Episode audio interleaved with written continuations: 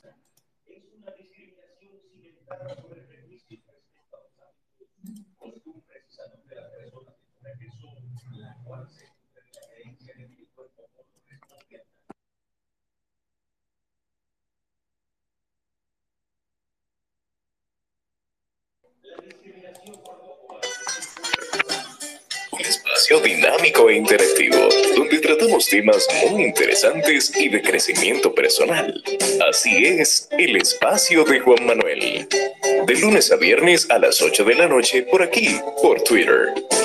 No te lo pierdas, síguenos en todas nuestras redes sociales como arroba carboneljuan. Te esperamos.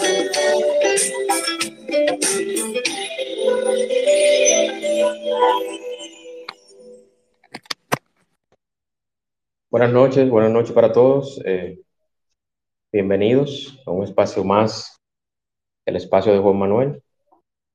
Hoy tenemos una invitada muy especial, la doctora Aide Domínguez.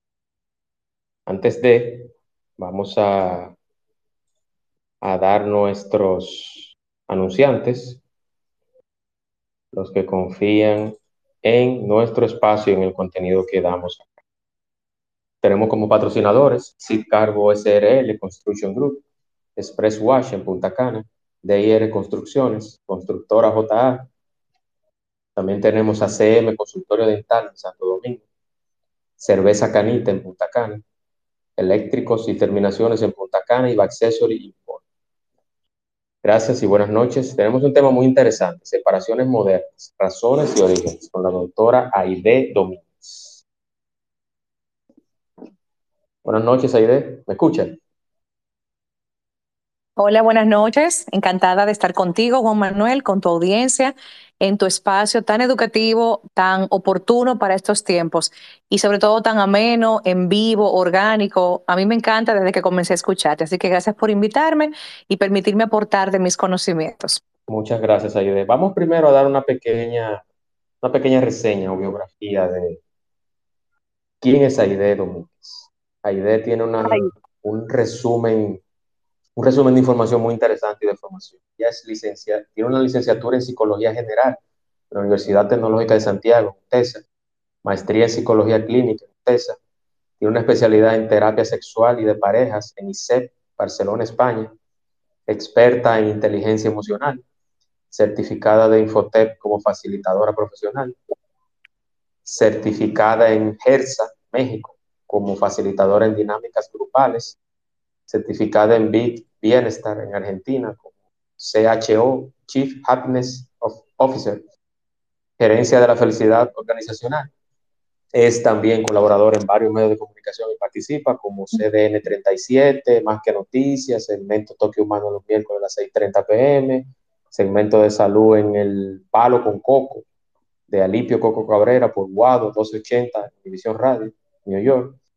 Participación regular en el programa matutino Buenos Días Américas por Univisión Radio en varias ciudades de Estados Unidos. Participación regular en el programa Edición Digital New York, División 41. Y tiene una participación regular también en el programa Acceso Total de la cadena Telemundo. Es una voz autorizada, una persona que tiene un don de gente, no es porque la tengo como, como profesional y como invitada acá, pero yo entiendo que sí puede hablar de ese tema a cabalidad. Aide, esta sala es tuya. Muchas gracias, muchas gracias Juan Manuel, encantada de veras.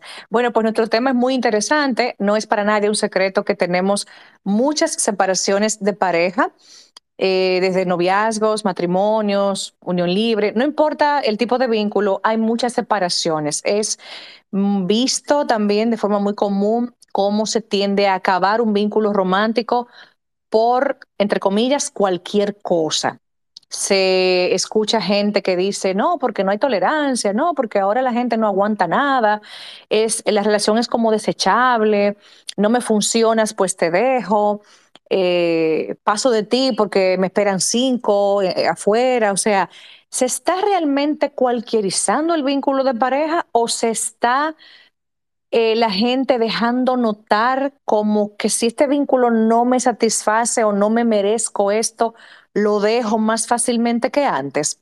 Esa es una pregunta interesante. Entonces, para comenzar, vamos a hacer un poquitico de historia, que todos también conocemos aquí.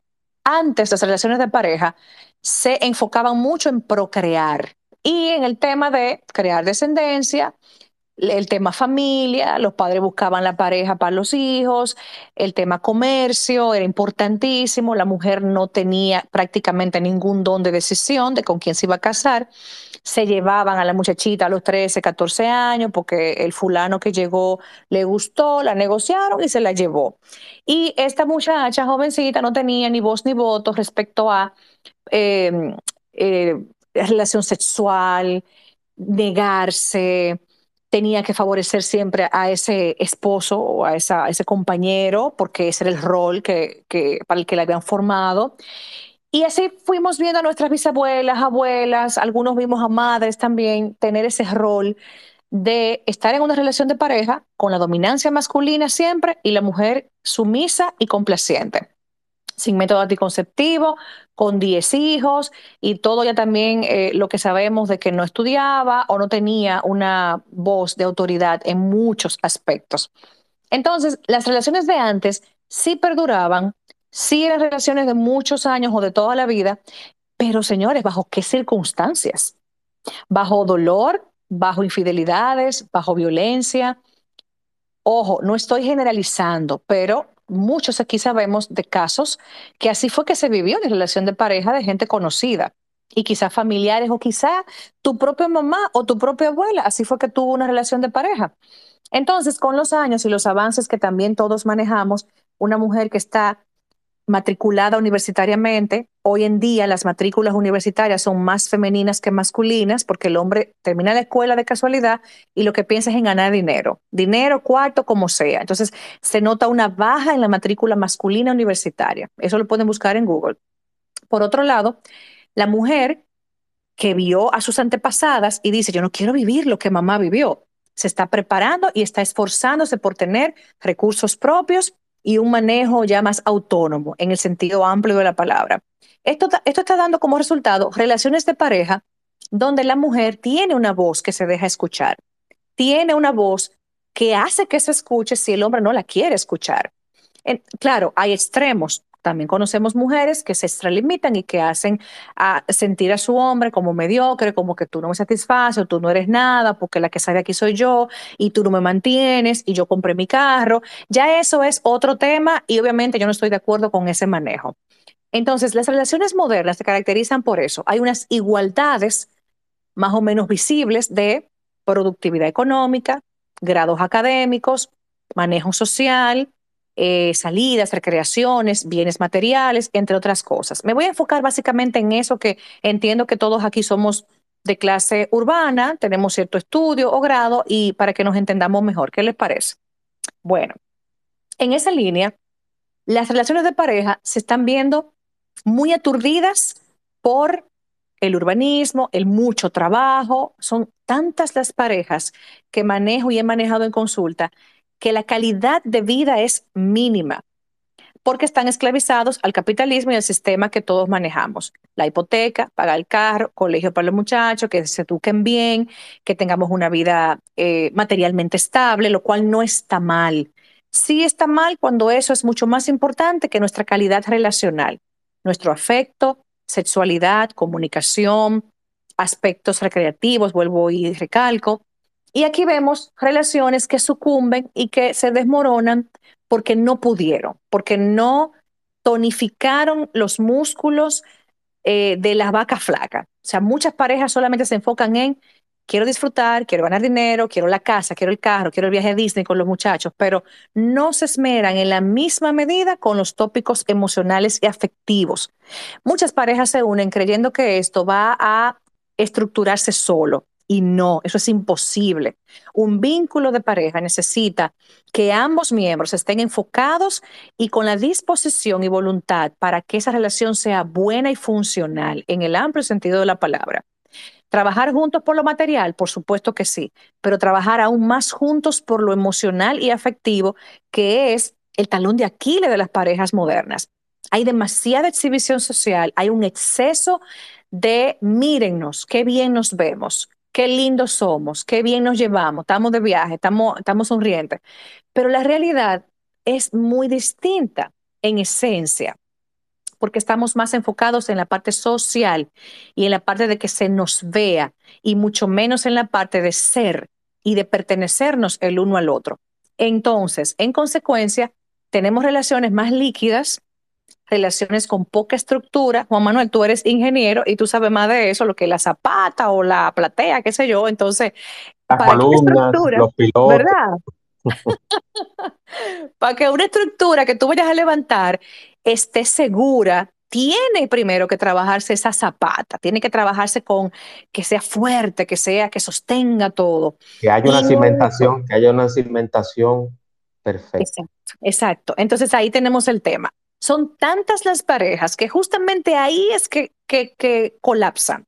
No hacen base, Juan Manuel, se conocen y eso es cama, cama, cama, cama, y chulería, y bar, y comemos juntos, y le chateo, y los emojis, todo chulo, pero no profundizan en quién tú eres. Y también hay, que yo digo mucho esto en mis posteos, una fantasía tipo Disney como yo al principio soy espléndida, porque todos los inicios son así, yo soy maravillosa, mis mejores ropas, mis mejores arreglos, el hombre también, chulísimo, las invitaciones y todo ese romance que como una que como una, un pase de cocaína, porque en el cerebro, lo que pasa en el cerebro cuando uno está enamorado es que uno deja de ser gente.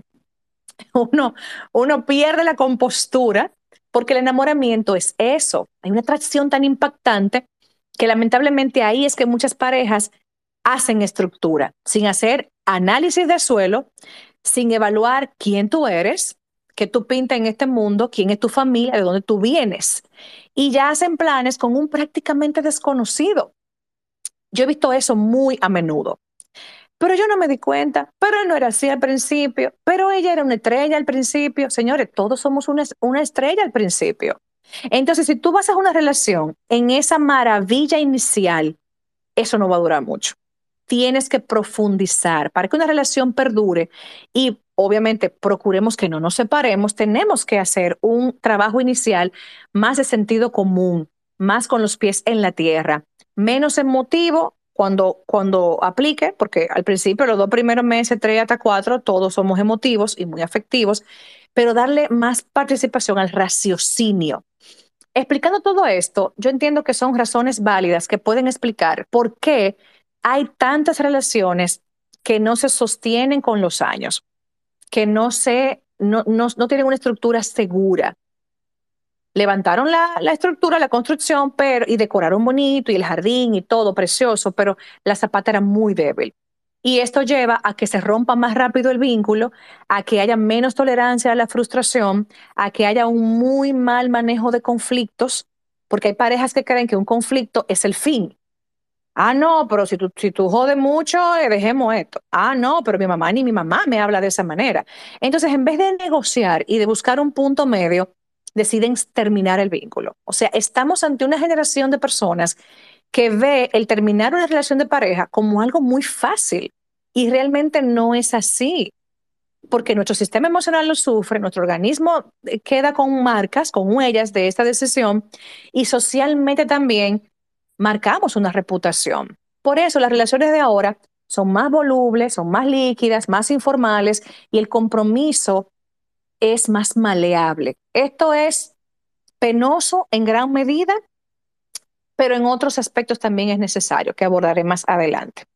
Vamos a ver si tienen preguntas o comentarios que hacerme. Yo seguiré desarrollando el tema porque hay mucho que, decir, mucha tela que cortar, pero siempre es interesante el aporte de, ustedes. Y tú, Juan Manuel, como anfitrión, pues ni se diga. Exacto, muchísimas gracias. Eh, vamos, como hacemos siempre, eh, habitualmente en todos los espacios, levantando la mano o alguna pregunta que no quieran hacer en público, levantar la mano, la hacen por privado y yo entonces le doy la palabra tenemos una primera pregunta de Edwin, del famoso, él es de Puerto Rico, Aide, y él es un, asiduo visitante de mis espacios. Adelante, Edwin. Buenas noches, Juan, y buenas noches a, la invitada. Y, entré ahora porque estaba algo para pa mi canal, pero ando un poco perdido para ver si me un de lo que se está hablarlo en esta sala. Bueno, estamos hablando de relaciones modernas y separaciones modernas. O sea, estamos hablando de separaciones modernas desde el punto de vista de la doctora Aide. Ella es terapeuta y psicóloga. Vamos a ver si... ¿Tú escuchaste algo o tiene alguna pregunta para la doctora? No, no, pues te digo, si él perdió es porque entré ahora, porque todo me estaba Ok, pues entonces, pues entonces, como tú, como tú estás lleno de, de chicas en Puerto Rico, porque es un galán, es un galán, doctor, es un galán. Ah, entonces, quédate escuchando para que sigas el hilo del tema y no rompas corazones por allá en la isla del encanto. Muy bien. Pues, voy a proceder a comentar eh, algunos de los tópicos que, que comúnmente yo observo en, en por qué la gente decide romper una relación hay razones válidas, hay razón, razones tontas. Yo he visto de todo. O sea, para terminar una relación, yo he visto tantos elementos y variables diversos, unos graves, gravísimos, otros que realmente son muy trabajables, temas que se pueden negociar, que se, que se puede buscar un punto medio, pero todo va a depender de qué la pareja quiera y por supuesto que ambos se parezcan en esa voluntad de restablecer su relación, porque si solamente quiere uno, pues no lograremos gran cosa. Por eso es importantísimo esa, esa mm, voluntad de ambos al mismo tiempo. Entonces, ¿qué yo veo mucho, mucho actualmente y que indiscutiblemente la pandemia también intensificó desconexión y desinterés. ¿Desconexión de qué? Bueno, de ti, de lo que tú representas, de que yo dejo de verte con los ojos de admiración, de respeto, de identificación contigo o con tus causas. Y me enfoco en mí o en otras cosas. Hay gente que se enfoca en un hobby, en el trabajo, en ganar mucho dinero, en la, en la familia de origen. Hay muchas razones por las que yo me puedo desconectar de mi pareja. Y ese desinterés viene como consecuencia porque a medida que me distancio de ti, que hablo menos contigo, que te involucro menos en mis cosas, que hay menos sexo, que hay menos salidas, pues se va anestesiando esa relación con el tiempo. Eso es entendible. Una falta de interés también en el otro, en sus cosas, en su salud, en su alimentación. Ya no hay detalles, ya no hay provocación, seducción, coqueteo. Es un enfriamiento notorio. ¿Y saben qué? Lamentablemente, muchas parejas viven así por años, por años, y llegan a psicoterapia de pareja viendo qué se puede hacer. Y, yo los miro a veces y digo, oh, ustedes tienen 10 años en esto. Sexo, quizá tres veces. Créanme, hay parejas que así es que viven y esperan que sanemos. Yo siempre digo, vamos a intentarlo los tres, vamos a intentarlo los tres. A veces se puede, a veces no se puede, porque les interés es tan, tan crónico que ya no les queda prácticamente nada por donde uno pueda unirlos. Pero es un, es un motivo muy común. ¿Ok? ¿Alguna pregunta al respecto de ese tópico, el desinterés y la desconexión como motivo de separación? Sí, creo que tengo una pregunta, algún comentario. Luego voy yo con una, pero primero de Crypto Lounge. ¿Tiene algún comentario o algo que okay. de Crypto? ¿Estás ahí? Eh, según ese, lo que la doctora estaba hablando, no tengo un comentario sobre eso, pero quiero hablar sobre esos otros temas. Ok. Pero el tema tiene que ver con, con, valga la redundancia, con el tema que estamos tratando o es otro... No, escuchando más adelante, eh, yo escucho. Y ah, ok. Ah, ok, ok, perfecto, okay. perfecto. Bueno, entonces voy con... Gracias, Cristo. Okay. Entonces, yo voy a ir con mi pregunta y Bien. viene relacionada específicamente con este tema del encierro, de, del aislamiento y todo esto. Yo soy de las personas que pienso que la pandemia hizo dos cosas, o nos hizo más fuertes a raíz de, de todo este tema sanitario, o nos hizo peores. Y eso lo digo a colación con todo lo que está pasando, incluyendo temas ya políticos, sociopolíticos y todo esto, incluyendo el tema de Rusia y Ucrania Uh -huh. que yo no me imaginaba que después de una pandemia donde perdimos tanto social y económica y de vidas, estuviéramos hablando en este tiempo de guerra.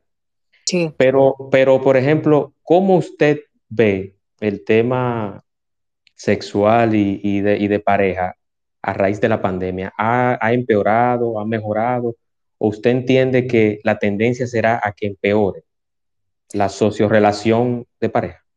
Se ha visto de todo. Eh, lamentablemente, como yo, mi trabajo es recibir problemas de las personas, he visto muchos problemas de pareja. Claro que sí, he visto divorcios concretizarse, parejas que estaban conmigo antes de la pandemia y en pandemia decidieron ya, no, no, no quiero, no queremos seguir en esto.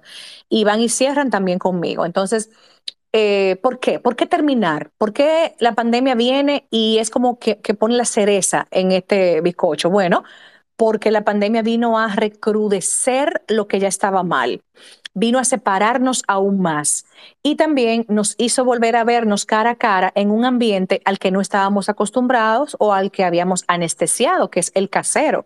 Habían personas que tenían su hogar como un hotel solo para ir a dormir. Habían parejas que convivían solo porque ya no había de otra, dormían juntos, pero no eran pareja. La pandemia vino como pongamos un ejemplo, yo lo he usado en otras ocasiones, como que tú estás barriendo tu sala y tienes una alfombra y tú, tú has barrido tu sala previamente y has guardado el sucio, el polvo debajo de la alfombra. La pandemia vino a levantar esa alfombra y a que se les viera lo mal que limpiaban. O sea, no estaban cuidando la relación, no la estaban sosteniendo y por eso la pandemia vino y le dio bien duro a esa intimidad que fue forzosa, una cuarentena, una obligatoriedad de estar juntos y muchas parejas no pudieron ni siquiera estar juntos ni tener sexo porque estaban demasiado desvinculados. La pandemia también vino a poner en zozobra las infidelidades, porque tú en casa tenías el estrés de la de afuera o el de afuera, entonces no podías salir, estabas malhumorado, estabas con un truño, entonces eso se te notaba en tu casa más a flor de piel también aturdió mucho a nivel de ansiedades, trastornos de pánico, problemas de sueño. También recrudeció el uso de las pantallas. O sea, tú estás en una pantalla por horas en el día y no estás en tu pareja, es notorio que tú no estás en mí. Y otro punto importante, también se recrudeció la diferencia respecto a, los, a las responsabilidades. La mujer muchas veces fajada con todo y el hombre en el videojuego, viendo el periódico, conectado, o viceversa. También habían hombres tan eh, esmerados en su casa en pandemia y la mujer en otro planeta. O sea que todo esto y mucho más provocó graves situaciones de pareja, rupturas inminentes y por otro lado está una realidad muy bonita de muchas parejas que al mismo tiempo dijeron, no, aprovechamos estar en casa para tener mejor sexo, para comunicarnos diferente, para hacer acuerdos y resolver las diferencias que por años habíamos arrastrado. Esa es la parte positiva. Pero la pandemia eh, dio mucha agua de beber en el tópico relación de pareja, indiscutiblemente. Así es. La segunda base la tenían fea. Pero muy. tiempo de pandemia. Eh, tenemos eh, dos solicitudes de comentario o pregunta. Michael primero, desde la diáspora, y el señor Ariel, que también es asiduo en este espacio. Adelante, Michael. Bien.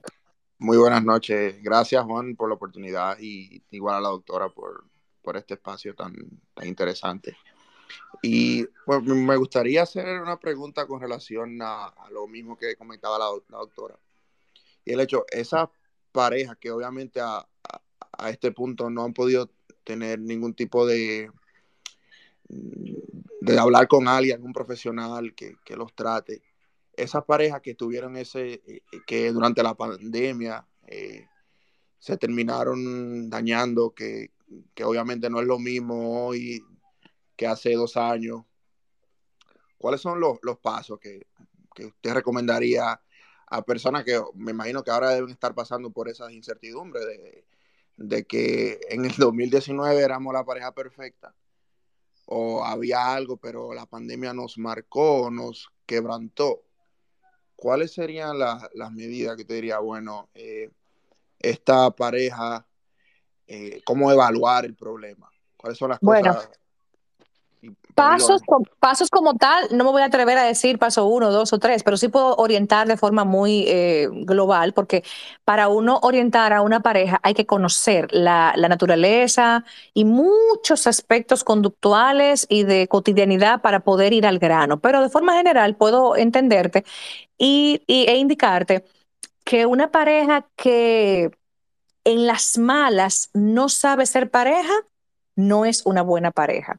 Me refiero a las malas, a las crisis, problemas y demandas. Si cotidianamente, si regularmente ustedes no pueden manejarse bien ante las dificultades, tienen que revisarse.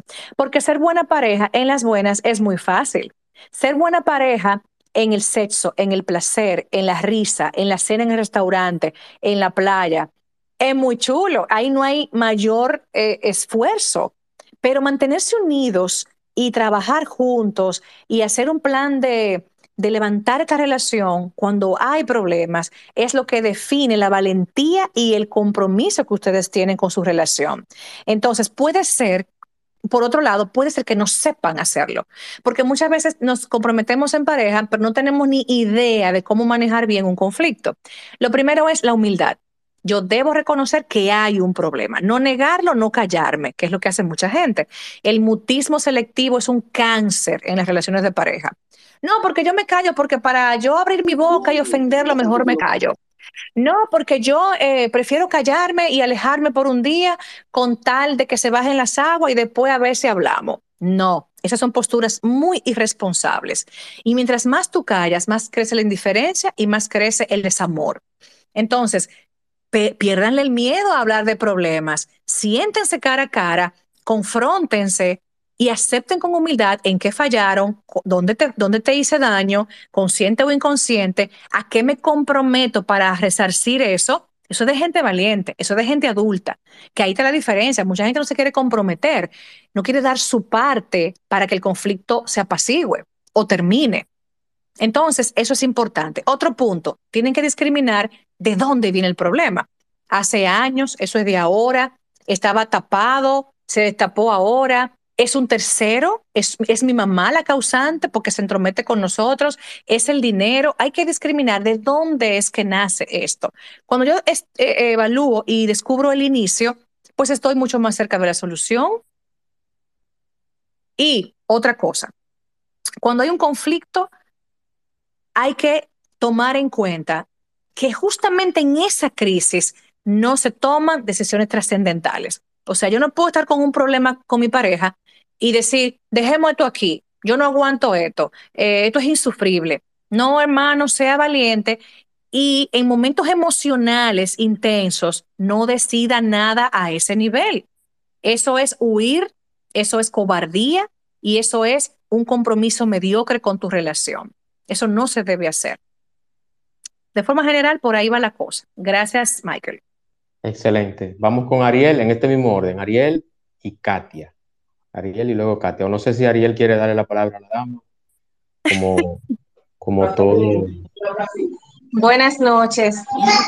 De este lado está la esposa de Ariel, que estoy al lado de él con la conversación. Eh, quería agregar a lo que dijo la doctora. ¿Me escuchan? Sí, yo te escucho bien. Fuerte y claro se escucha. Quería agregar a lo que dijo la doctora hace un rato de las parejas que se separaron en pandemia, que fueron muchas, que también hay parejas que no saben ser parejas. O sea, eh, hay personas que están casados y que simplemente se ven en la noche cuando llegan del trabajo y que no hacen muchas cosas juntos como pareja. Así es. Que, que de hecho el tiempo libre que tienen, cada quien jala por su lado. Pero las parejas que sí saben ser pareja fueron las que sobrevivieron a esta crisis. Y están más fortalecidas, y están más fortalecidas. Por ejemplo, a nosotros muchos amigos nos critican que nosotros todo lo hacemos juntos. Nosotros duramos como siete años trabajando juntos y habían personas que se le acercaban. ¿Cómo tú la aguantas? Wow. ¿Cómo tú puedes andar para arriba y para abajo con ella? Y yo me, y él se quedaba, pero es que ella es mi esposa. O sea, si yo no puedo pasarme un día completo con mi esposa al lado trabajando, yo no sé cómo yo podría llegar a la casa y, estar con ella, o sea, porque ella es, mi, ella es mi esposa, ella es mi pareja y yo somos uno. O sea, nosotros estamos acostumbrados a eso, nos gusta estar juntos. Excelente. Y la gente no lo entiende. Entonces, cuando llegó la pandemia, da la casualidad de que acabábamos de tener a nuestro segundo bebé. Cuando cerraron el país, el bebé tenía un mes de nacido. sea, eso le dio oportunidad a él a involucrarse mucho más en lo que es la paternidad, cosa que ya él se involucraba bastante. Él siempre eh, estuvo ahí cuando tuvimos la primera bebé que nació prematura y él se involucró bastante. Se despertaba de noche a cuidarla para que yo descansara más. Eh, siempre hemos sido un equipo en la casa. Llegábamos juntos de trabajar y él decía, bueno, lo que tú haces la cena, yo voy limpiando. O yo voy haciendo el jugo en lo que tú eh, frío unos tostones y, y hace algo rápido. O sea, siempre hemos sido un equipo. Y las parejas que siempre han sido así, la, pande la pandemia le vino de maravilla. De maravilla. O sea, los felicito, los felicito de verdad, lo han hecho muy bien, son un ejemplo y un gran testimonio. Sigan así.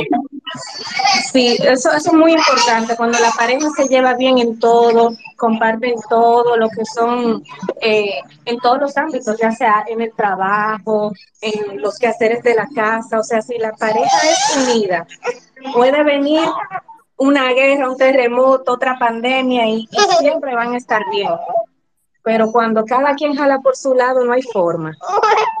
Excelente, qué bueno que tú y tu esposo han identificado que son una estructura, que son un, un, vínculo sagrado, bonito y que tienen que estar unidos porque de otra forma no se prospera en pareja. Tienen que estar caminando por el mismo sendero en muchos aspectos. Eso no tiene que poner en riesgo la individualidad de cada uno, que también hay que defenderla, pero ustedes se manejan como un equipo, como socios. A mí me gusta mucho usar este ejemplo, mucha gente quizá aquí lo ha escuchado, de que yo comparo la pareja con una pyme, con una empresa pequeña, donde hay... Eso iba a decir, los... eso iba a decir doctora, que yo comparaba relación el matrimonio o el noviazgo como una empresa. Eso justamente. Claro.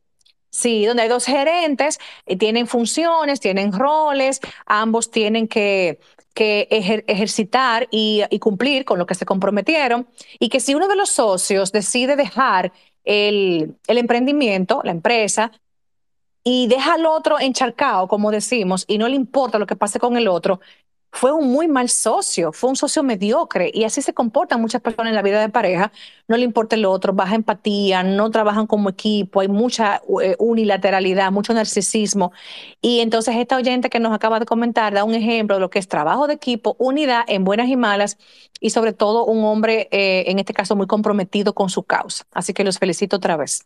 Son dos superhéroes, de verdad que sí. Sí. Adelante, Ariel.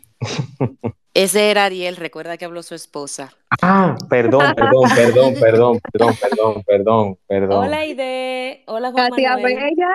Qué ¿Cómo lindo estás, amor? A Muy ti, bien. a ti, todo un placer. Mi Gracias. pregunta va eh, precisamente por eh, lo que estaba comentando la señora y por lo que escuché justo cuando entré a la sala, en que conversaba sobre los cimientos de las relaciones y que últimamente no se está trabajando en esa parte. Y quisiera que por favor abundaras un poquito más en cómo se construyen esos cimientos de una manera adecuada. Ok, muy bien. Yo entiendo que una relación naciente debe estar enfocadísima en que están en etapa de enamoramiento, atracción, como ya también mencioné, eh, mucho placer. Los inicios son maravillosos, damos la mejor versión de nosotros, eh, nos ponemos bonitos, sonreímos, hay un mínimo de problemas, hay un, un, exceso o mucha oportunidad para el placer y que ese es el momento de disfrutarlo, pero no de hacer planes a largo plazo. Hay gente que lamentablemente en cuatro meses se quiere casar con alguien. Hay personas que se han embarazado en poquísimos meses porque tuvieron un sexo donde no hubo protección y entonces luego es un desorden, entre otras situaciones.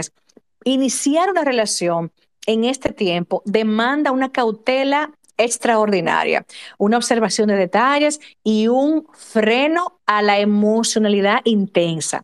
No es que no nos emocionemos, no es, no es, que, no nos, no es que no disfrutemos, no me malinterpreten, es que sean cautos en, el, en la gestión emocional y que en ese momento no tengan nada contundente ni a largo plazo hay que dar, darse la oportunidad de ver a esta persona en distintos ambientes, manejando, manejando en el tapón, cómo maneja a los niños cuando los ve, cómo se comporta financieramente, es botarata, es vanidosa, tiene uh, un manejo adecuado, veo que hay conversaciones financieras maduras, cómo habla de su familia, su mamá, su papá, esas dos personas de donde él nació o ella nació, y su relación con esas personas te va a decir mucho respecto a qué, qué puede estarse moviendo con esa persona. Otro punto importante es su trabajo, responsabilidad, puntualidad, disciplina, pasión por lo que hace.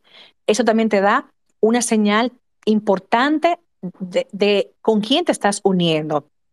Además, contigo, ¿cómo es contigo? ¿Te prioriza? ¿Te da un lugar preponderante en sus planes?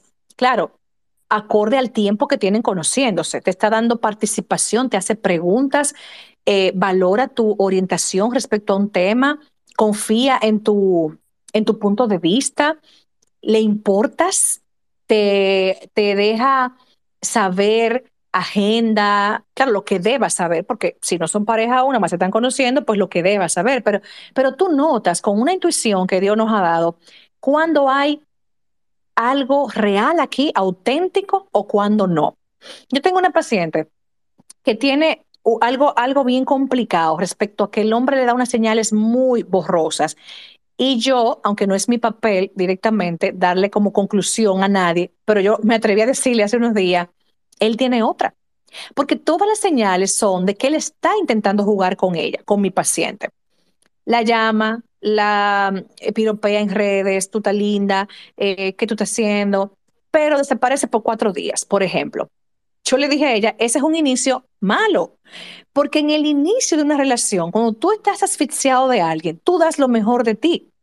Tú estás presente, eh, incluyes a esa persona, te involucras en su vida, pero él hace lo contrario, él te sube como una montaña rusa y viene y te baja de repente y se desaparece. Y tú no sabes de él y no te responde un teléfono. Entonces, esto no es un inicio bonito, tienes que considerar esta relación. Entonces, ya eso te da a ti un mensaje, aquí hay gato entre macuto. ¿Es o no es, está o no está en mí? Eso hay que observarlo. Otro punto importante, Katia, al inicio es transparencia. Tú ves transparencia en esta persona y eso es fácil de darse cuenta, la coherencia en lo que dice, los planes que hace, las ideas, se escucha muy aéreo o se nota afincado en cuanto a planes, proyectos, su vida, notas una vida organizada, agendada, una vida con eh, prioridades. ¿Qué tal la salud de esa persona? Le notas que se cuida, que tiene respeto por sí mismo o sí misma, que tiene una atención a lo que come, a si se ejercita, si duerme correctamente, a lo que le dedica su tiempo. ¿A qué dedica su tiempo? A, a estolquear, a hablar de otros, a llevar vidas ajenas de forma así inescrupulosa, o, o qué películas ve, qué series te comenta, todo eso, la parte intelectual, la parte del tiempo, familia, ocupación, tienes que conocerla antes de comprometerte con alguien, porque así te evitas sin sabores y aunque te estabas ilusionando posiblemente, pero el duelo es menos gravoso ante esa circunstancia. Espero haberte orientado. Perfecto, gracias. Yo tengo, una, tengo dos preguntas. Tengo una pregunta anónima y tengo una no tan anónima pero esta es la siguiente. Dice, eh, la pregunta dice así, ¿está afectando a las relaciones el auge que existe actualmente de un individualismo casi extremo, donde además merezco todo aún sin yo fomentarlo y donde ya no le aguanto ni el más mínimo error o falla a ninguna persona, amigos, parejas o compañeros de trabajo? Esa es la primera pregunta. No, no está bien. ¿Por qué? Porque cuando yo me comprometo a vivir en pareja, yo, yo, debo estar clara que voy a bregar con otra vida, que voy a involucrar a otra persona en mi vida, le voy a dar entrada a mi cotidianidad y eso va a implicar de mí un esfuerzo. Yo no puedo tener a mi lado una pareja y vivir como soltera. Yo tengo que dar unas informaciones, yo tengo que compartir unos planes, yo debo tener eh, clara una sexualidad a favor de esa persona, que hay un acceso a mi cuerpo y viceversa adecuado, respetuoso y, de común acuerdo, yo tengo que estar clara que habrá una información financiera que debo compartir hasta cierto punto.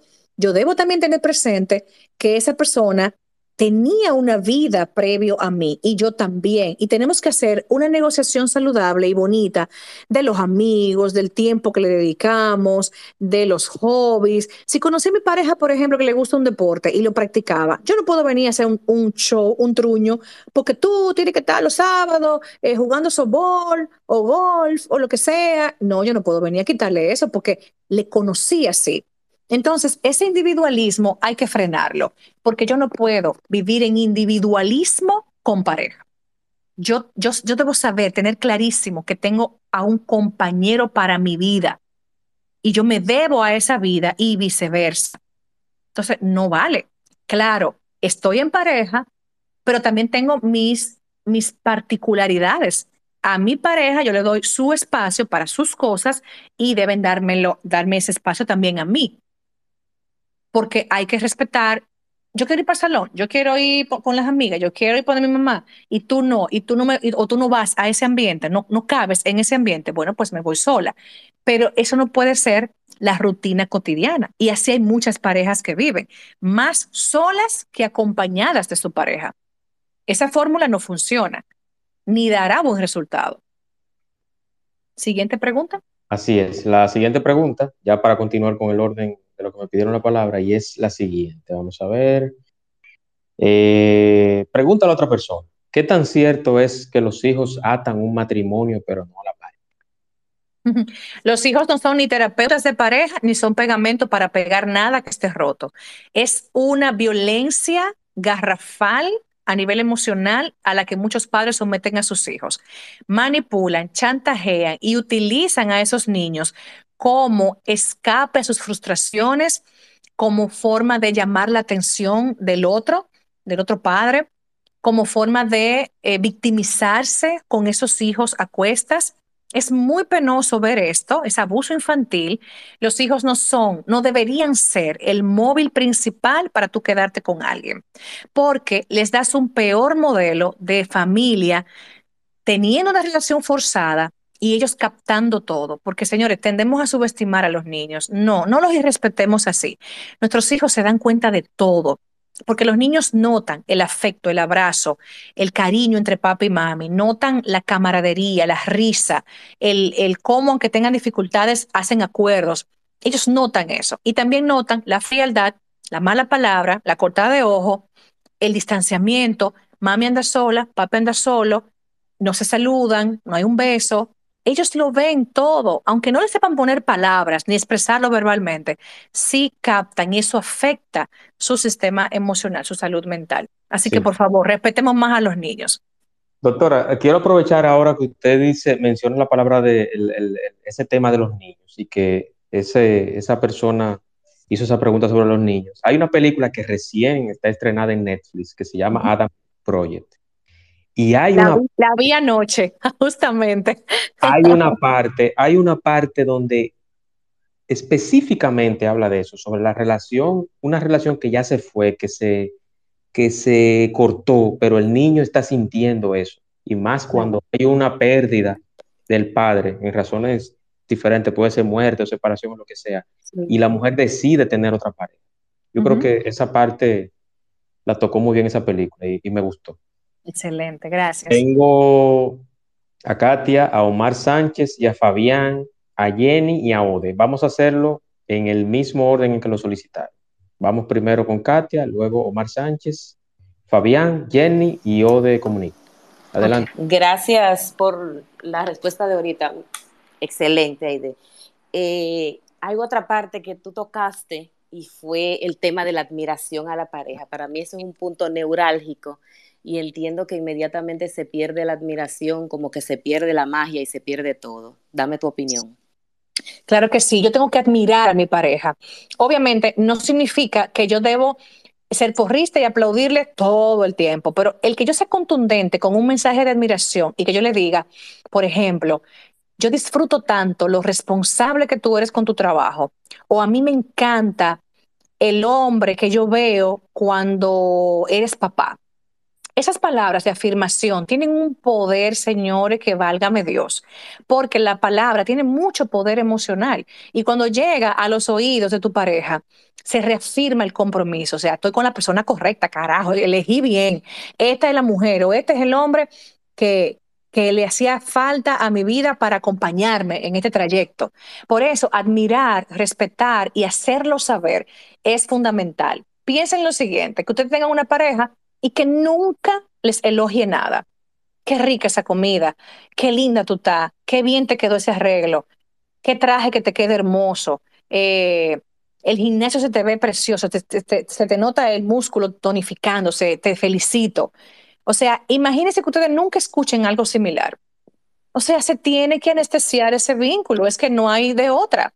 Por eso admirar y dejarlo saber es un elemento 1A para que una pareja permanezca. Gracias, Aide. Siempre. Excelente, muchas gracias, Katia. Vamos con Omar Sánchez, en este mismo orden. Omar, Fabián y Ode Comunica, Ode Polanco. Hola, buenas, ¿qué tal? ¿Todo bien? ¿Me escuchan? Buenas. Muy bien. Fuerte y claro, Omar, adelante. Perfecto. Bueno, en primer lugar, felicitar y que Dios bendiga el matrimonio de, Ariel. Eh, realmente que me, me, me encantó y me impactó um, el testimonio de tan, tan inspirante que, es. De verdad que hay que multiplicar, creo que Ariel, y hay que multiplicar también a la esposa de, Ariel. Más mujeres así, más hombres así, yo creo que lo podemos lograr, ¿no? Sí, ya estamos pidiendo una máquina, estamos pidiendo una máquina, Omar, Amazon para eso. Por favor, por favor. Bueno, un comentario y posteriormente una pregunta. Yo creo que todos estamos de acuerdo eh, con esto que voy a decir, es que lamentablemente eh, la generación que está reinando ahora en nuestra sociedad es una generación de muy poco compromiso, por no decir ninguno, en cuanto a estos temas que estamos tratando, sobre todo el tema de, pareja. Nada de, nada de responsabilidad, nada de compromiso, nada de, de asumir todo esto que he mencionado. Y es triste porque muchos de estos jóvenes quizás han crecido viendo un hogar funcional, otros quizás no. En mi caso, yo no crecí viendo un hogar, un matrimonio, pero esto no quita que quisiera eso. De hecho, yo soy fiel creyente al matrimonio, fiel creyente a la unión como Dios lo ha establecido, soy fiel creyente de, de cómo, de cómo debe de funcionar una pareja. No es que uno por allá y el otro por acá y vamos a ver si esto funciona y vamos a ver, vamos a juntarnos a ver eh, si, si, si, esto de verdad puede, puede darse. Yo no creo en esto, yo creo en vamos a hacerlo porque yo creo, porque te amo, porque hay amor, hay confianza, hay responsabilidad y hay todo esto. Y entonces, eh, partiendo de aquí, viene mi pregunta eh, para, para y es cómo uno puede unirse a alguien que quizás no tenga ese mismo criterio en cuanto a cómo emprender a hacer una familia, para casarse, para, vuelvo y repito, tener una familia, porque queda muy poco, quedan muy pocas personas, tanto hombre como mujer, con ese sentir del compromiso. Ah, solamente quieren juntarse para satisfacer sus deseos eh, sexuales y, vamos a ver qué, qué, hay después. Entonces, vuelvo y repito, ¿cómo uno puede alinear eh, esta, estos pensamientos? Porque hay uno que sí lo tiene, pero hay otro que no lo tiene. Tiene razón, es una generación, gracias por tu aporte y te felicito por, por tu deseo de tener una relación funcional y bonita, a pesar de no haberla visto en tus antepasados o, familia. Así que es muy honorable que, que, tengas ese pensamiento.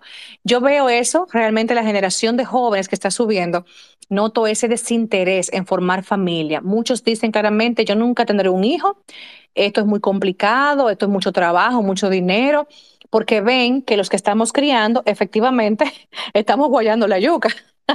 Esto es para valiente, señor. Yo tengo tres. Entonces, lo entendemos, pero también nos preocupa. A mí me preocupa. Yo pienso en el futuro de la humanidad respecto a la natalidad, a nuevas generaciones, a los valores. El sistema de valores de estos jóvenes está muy ambivalente. Soy honesto si, si se puede, si no, se, si no hay que mostrarlo, pues no lo muestro. Entonces eso, eso eh, nos pone a pensar mucho respecto a lo que nos espera más adelante. Entiendo que si tú te vas a emparejar con alguien que no tiene tus mismos intereses en formar familia, ya están comenzando mal, porque lo primero es la intención de ambos de que, de que ese es el objetivo, que queremos formar un hogar, que queremos tener los hijos, que queremos formar una, una pareja estable, ambos tienen que estar en sintonía. Ahora, si una pareja no tiene conocimiento o no tuvo una familia que le sirviera de modelo, puede aprenderlo. Eso se aprende. Hay psicoeducación en libros, conferencias, psicoterapia, eh, talleres matrimoniales. Hay muchas, muchos recursos hoy en día que antes no se tenían. Por lo tanto, si una persona no sabe, primero debe tener la humildad para aceptar ser ayudada y orientada. Pero eso se determina, obviamente, con la persona, si lo quiere o no. Excelente, muchísimas gracias. Vamos con bueno, Ode era que estaba en el turno, parece que salió, tuvo algún problema. Vamos con Fabián, adelante Fabián. Fabián Ordóñez. Hola, buenas noches. Muchas gracias y felicitándoles por el programa. Una opinión y una pregunta. La primera, saludos desde Nueva York. Eh, la primera, eh, existen tanto hombres como mujeres, caballeros y damas que se asustan cuando según el caso, pues quedamos con hijos y no quieren tomar la decisión de apoderarse de esa situación, de ese matrimonio o de esa unión. Y la segunda pregunta, como pregunta sería, ¿las redes sociales afectan en una relación sentimental? Eh, muchas gracias y buenas noches a todos. Sí, la respuesta así rápida a ambas es que sí. Los hijos influyen en que una eh, persona se, se decante o se goce una relación o no.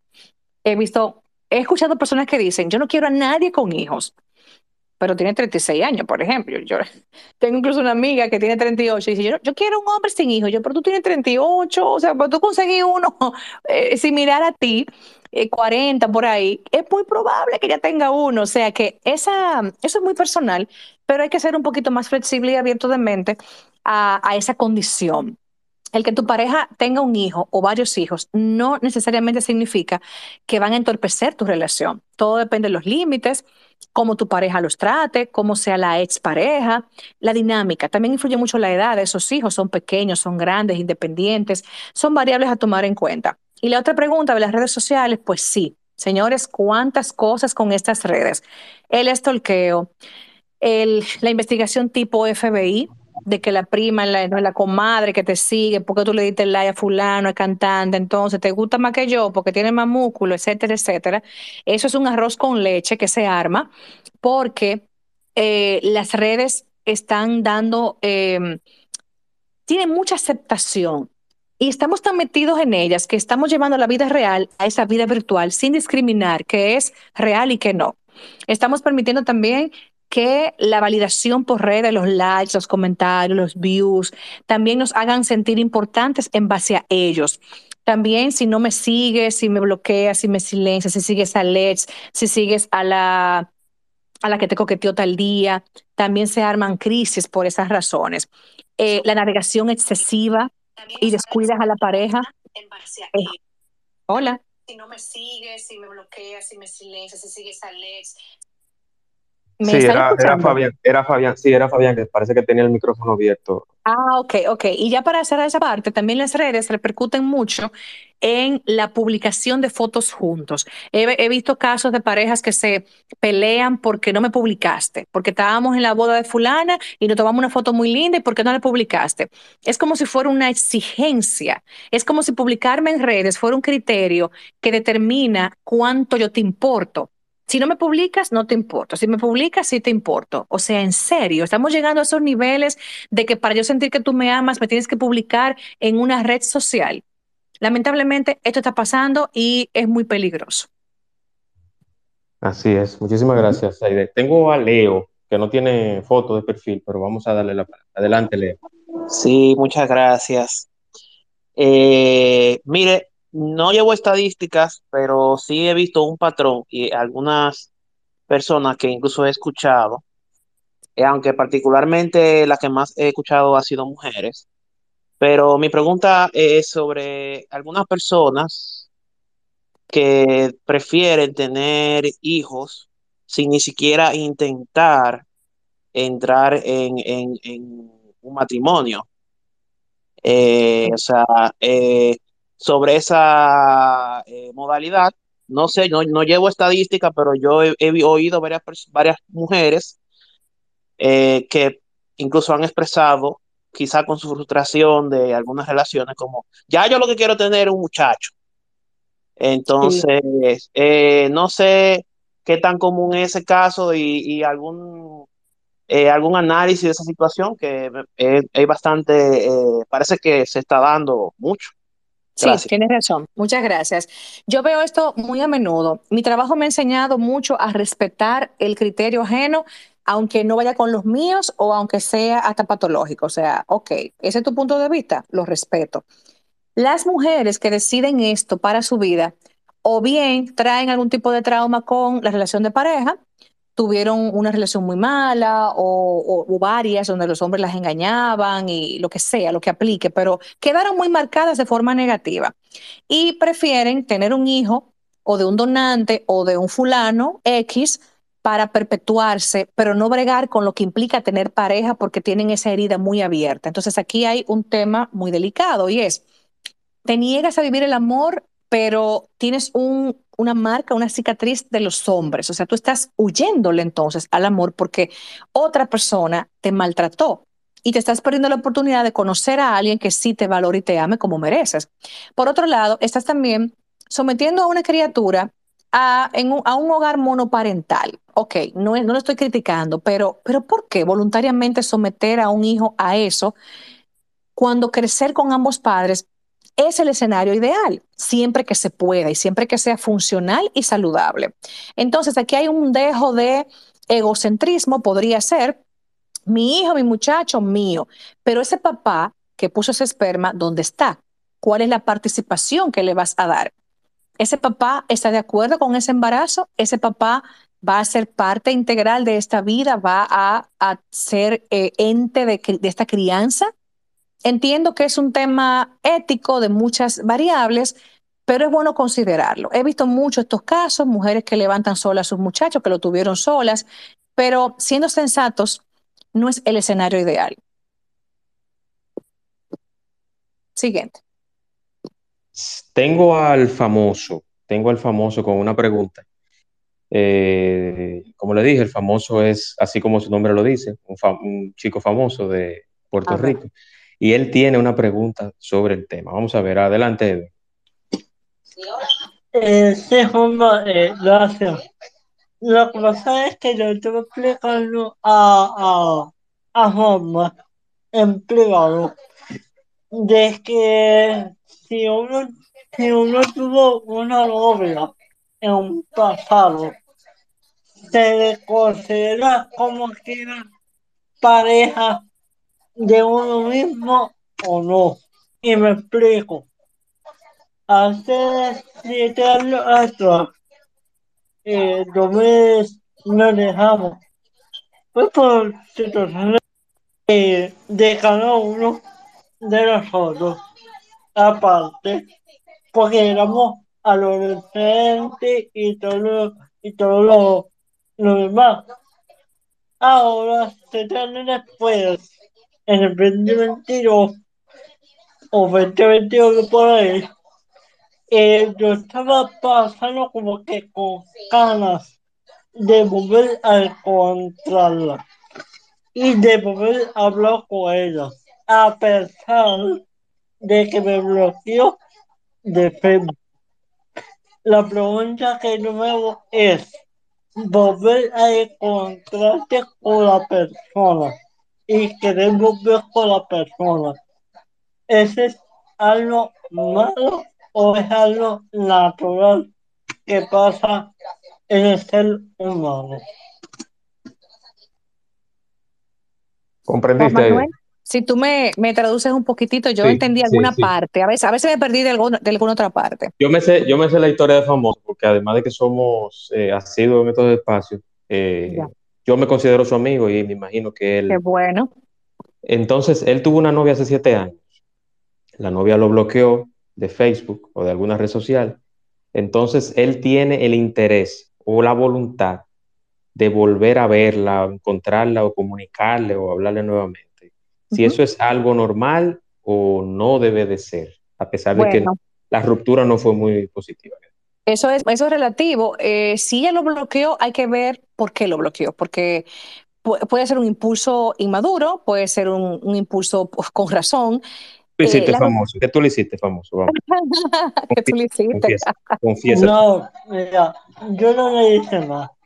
Lo que sucedió es que en el, en el transcurso de la relación, otra persona que decía ser amigo de nosotros se enamoró de ella también en la cual, en la cual Ah, esa persona, en la cual esa persona le metía cosas en la cabeza de mí para que ella me bloqueara de Facebook y se ah, de mí. ya.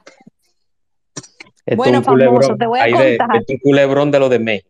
Sí, esto es una novela. novela mexicana, sí, pero fíjate que yo, yo noto aquí que primero esa no era la mujer para ti, famoso, porque aparentemente es vulnerable y muy susceptible a que otro venga, le hable de su novio y ella decida creerle a la otra persona y no quedarse en su relación e indagar lo que le hayan comentado. Si te bloqueó es por esos motivos, fue inmadura e impulsiva y son dos elementos que no le convienen a una relación de pareja. Entiendo que tú pedirle eh, comunicarse contigo después de lo que pasó no es necesario, excepto que tú tengas una gran necesidad de cerrar con ella, de cerrar el capítulo, porque a veces nos quedamos con incertidumbre, con la duda, eh, escuchando como un cierre. Queremos escuchar qué fue lo que yo te hice, qué fue lo que pasó, por qué me dejaste así. Y cuando escuchamos a esa persona de vuelta, como que sentimos cierta paz. Así que si tú requieres esa paz, puedes acceder a ella, pero si puedes trabajar tú solo ese tema, hazlo y dale un borrón a esa relación con el recuerdo solamente del aprendizaje que te dejó. Es mi orientación. Porque, porque lo que pasa es que la única persona que me tiene en el Facebook, o sea, que no me bloqueó, que puedo seguir viendo sus publicaciones, es la hermana de ella. Ok. A la única persona que tengo. Pero no me atrevo a hablarle a la hermana porque en el centro de la relación, la hermana nunca se metía en nada de lo que tenía que ver con nosotros. Ah, bueno, pues entonces esa hermana no tiene vela en este entierro, pues entonces no le des mayor trascendencia a una persona que antes no significó nada. Es mi, es- a mi entender. Exactamente. O quizás, o quizás las dos hermanas están enamoradas de famoso, que es muy probable, porque el, el joven es un galán en Puerto Rico. Muy Vamos bien. entonces Mira, con Ode. Mira, Calponer Mato. Eh, vamos entonces con Ode Polanco, Ode Comunica, Dilcia y Ariel. Adelante, Ode. Hola, buenas noches a todos. Espero que estén bien. Ahí tomé la palabra para dos cosas. La primera es para, de, por esta vía, eh, he hablado poco con Aide, pero hemos interactuado con algunos contenidos.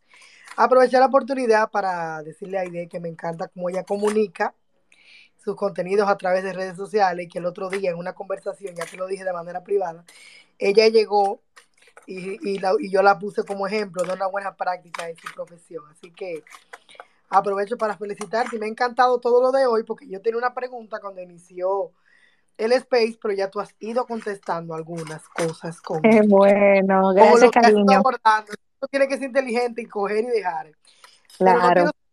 mi intervención sin, sin preguntarte ya a modo personal, porque ya en cuanto al tema de pareja, que no tengo, gracias a Dios, eh, estoy clara. No, yo estoy esperando mi momento, mi amor, porque tú sabes, uno puede explotarse. Entonces, Claro.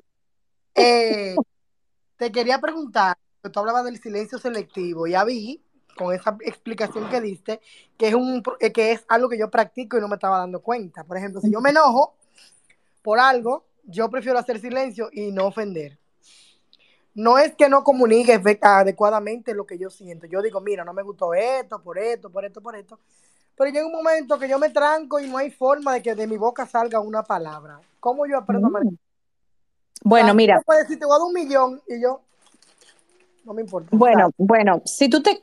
Perdón, primero, gracias, mi amor, por tu elogio y por tu eh, reconocimiento a mi trabajo en, en mi vida virtual, profesional, ¿verdad? Gracias, lo valoro mucho. Mira, si tú te quedas callada sabiendo que tienes que hablar, estás cometiendo un error. Válido es que te enfríes, válido es que tú le comuniques a la persona, mira, dame un momento, me siento muy incómoda, estoy enojada, déjame bajarme. Tú tienes el deber de comunicarle, yo no me siento bien para hablar ahora, porque es que si tú guardas silencio eterno y el otro no sabe dónde está parado contigo, le hablo, no le hablo, le topo, no le topo, la enamoro de nuevo, me alejo. O sea, ¿qué, qué, qué va a hacer la otra parte? O sea, que, y además todo lo que haga va a ser usado en tu contra, porque tú estás en un estado de, de anestesia y de mutismo que es desesperante, es como un castigo. Por eso es importante decirle al otro cuál es tu estilo al enojarte. Mira, yo tiendo a callarme hasta que yo me equilibro y puedo hablar. Es una sugerencia que te doy porque maltratarías una relación potencial o potable, como se dice, con ese estilo que al hombre eso es como crucifíquenme, por favor, cábenme la tumba y tírenme. El hombre no tolera eso. Lo veo, históricamente lo he visto, el hombre cuando la mujer calla se decepciona muchísimo y se aleja emocionalmente. Así que ojo con eso y con ese estilo. Muchas gracias, muchas gracias. Eh, tengo por acá entonces a Dilcia y Ariel. Buenas noches para todos y todas. Muy Buenas noches. interesante. Muy interesante el espacio, doctora. Eh, instructivo. Hay algo que yo quería manifestar desde el inicio, pero me, me ha gustado más escuchar y coincido con algunas de las personas que hay aquí. Es más, yo me voy más a lo profundo. Yo creo que la gran, eh, el gran problema mayormente de, de las parejas ahora que inician yo creo que son las redes. Porque hay personas que han llevado, como acaba de decir un caballero, su vida eh, mayormente a la red y como dice la doctora, que si tú no publicaste una foto, que si tú no la pusiste, que si tú no llegaste, comparten más cuando están a distancia texteando que cuando están juntos. Y se ha llevado, se ha llevado también esto que hay algo, como usted acaba de decir, ahora las personas que van subiendo la generación, que no conocen en sí lo que es el respeto a una pareja. Porque el respeto a una pareja es, no, yo te tengo a ti, yo no te puedo andar exhibiendo, eh, con, exhibiéndome con otra persona. Eh, si yo te tengo a ti, tú eres mi pareja. Si tú no quieres tener una, una relación seria conmigo, entonces vamos a dejar esto. Entonces ya la persona ahora lo que es, bueno, tú y yo estamos, tú por tu lado, yo por el mío, tú no me puedes hacer exigencia, pero me siento mejor cuando tú me dices que me quieres por Facebook, por aquí, por Twitter, lo que sea, o que me lo demuestre, porque realmente han llevado su vida a la vida virtual, no necesariamente a la vida, la vida de, pareja, o sea, vamos a compartir tú y yo juntos, eh, o sea, no quieren responsabilidad, es tú por tu lado y yo tú por tu lado y yo por el mío. Muchas gracias, doctora, muy interesante. Su gracias, Dilce. Gracias, Dilce. Qué lindo escucharte. Tienes mucha razón. Eh, hay una generación de jóvenes que está virtualizando excesivamente sus relaciones. Todo es foto, posteos, indirectas, que fotos juntos, pero es un fronteo realmente, un interés obsesivo en que me vean contigo, porque así yo les rompo el ojo a tu ex o al ex mío, dando mensajes, cuando el sentido de una relación es entre tú y yo.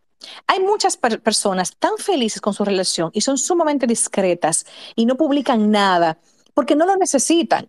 Entonces, esta, esta generación que está enfocándose en una virtualidad para que su relación sea vendida, es una es un grupo de personas que va a tener una factura muy costosa más adelante, porque hay anestesia emocional, o sea, están, perdón, hay una anestesia de lo racional, están muy enfocados en lo emocional y todo es el placer.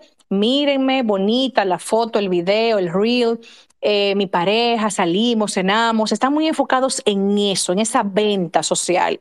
Entonces no están profundizando en el vínculo, no están haciendo planes a largo plazo, prosperar juntos, crecer juntos. Este fronteo, esta excesiva publicación en redes le va a pasar factura a las relaciones. Eso lo pueden esperar, señores, sentados, porque eso viene por ahí. Y por supuesto, como dice decía, hay menos compromiso a formar familia porque hay un hedonismo excesivo también.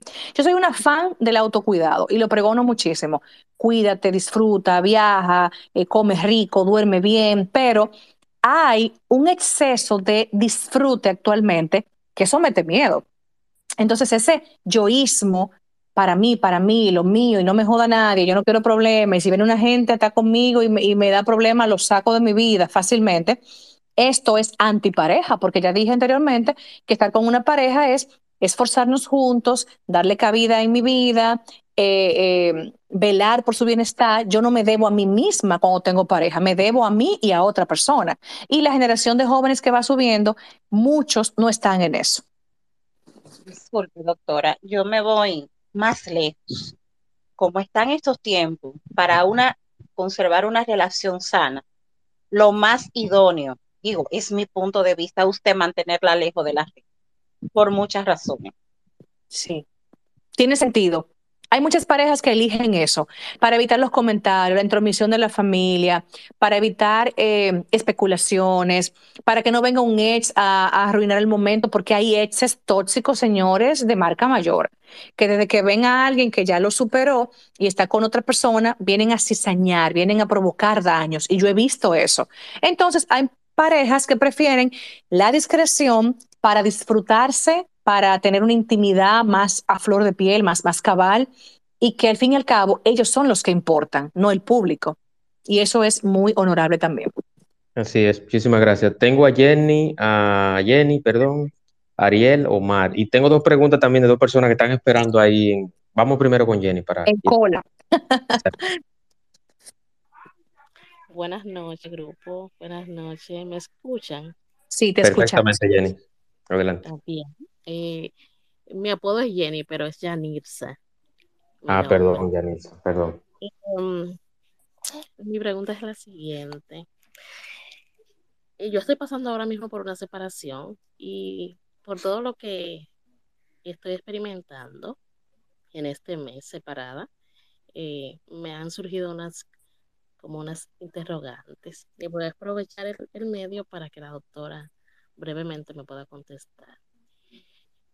Yo quiero hacer un duelo saludable, mis etapas, llevar las etapas como van y eso, pero cuando uno entiende, cuando uno entiende que como que se queda fijado como en una de las etapas de ese duelo y en qué momento uno debería darse cuenta que solo no puede y que quizá necesita ayuda de un profesional o do, hasta dónde uno entiende que es saludable, o sea, ese duelo, esa etapa que está viviendo. Jenny, ¿qué tiempo de relación tú tenías con esa persona? Seis años. ¿Hijos de por medio? Sí, tres. Tres hijos. Bien, te voy a responder. Muchas gracias por confiar. Lo primero es que hay una relación eh, profunda, hijos ya involucrados y obviamente aparenta ser un vínculo eh, que fue formal, que socialmente aceptado, familia involucrada, o sea, una, una relación de adultos. Entonces, esta separación tiene unas, unos, unas notas especiales y es que no te vas a poder separar totalmente de esta persona porque ya hay hijos de por medio independientemente de lo que te hizo o tú lo hiciste o no sé el motivo, no viene el caso en este momento, hay, hay que sanar, tienes que darte la oportunidad de padecer tu duelo. No hay atajos para el duelo, hay que llorarlo, hay que sufrirlo, tienes que volver a ti. El encierro, el, estar triste, tienes que darte el permiso porque este positivismo tóxico que yo veo en redes de supéralo, eh, viene más por ahí, eh, cierra esa puerta que se abre otra. No, no, no, no. Las emociones necesitan ser procesadas y después de una ruptura hay dolor, hay tristeza, hay enojo, frustración, impotencia, miedo, vergüenza y demás familiares. No lo podemos negar. Y la forma más sana de tú cerrar este capítulo es viviendo ese dolor. No le des a tu cerebro un mensaje contradictorio. O sea, él está sufriendo por lo que está pasando, no vengas a meterle entonces contenido de goce, disfruta, parrandea, de ese hombre, no le mente. No, no, no. El cerebro no va a saber qué hacer. O sea, un momento, Jenny, proceso el dolor que tú estás sintiendo o me pongo en bonche. ¿Qué es lo que tú quieres? No O el famoso, o el famoso, o el famoso doctor, y perdón que lo interrumpa, Sí, no, tranquila. el famoso un saco, un clavo saca otro clavo. No, eso es mentira del diablo. no. Entonces. Eso funciona ser carnalmente. Eso, sí, claro, eso fue, bueno, eso es un tema también de larga, de mucha tela. Pero, eh, Jenny, procesa, padece, recógete, ten un grupo de apoyo, eso funciona. El, el grupo de apoyo familiar o de amigas o amigos es importante. En la iglesia también si asistes. Y por supuesto, necesitas eh, tener muy en cuenta que no te debes solamente a ti, sino a tres criaturas que también dependen de ti. No sé qué nivel de paternidad este hombre tenga, si estará presente, si se alejó totalmente, porque hay hombres y también mujeres que se divorcian de los hijos, pero aparte de lo que él represente, tú tienes que estar para tus hijos. Ellos también padecerán bastante. Su desarrollo evolutivo va a ser impactado y necesitan tener la seguridad de que mamá no se va a ir. Mamá tiene que estar ahí. A pesar de que esté sufriendo, no importa, pero está.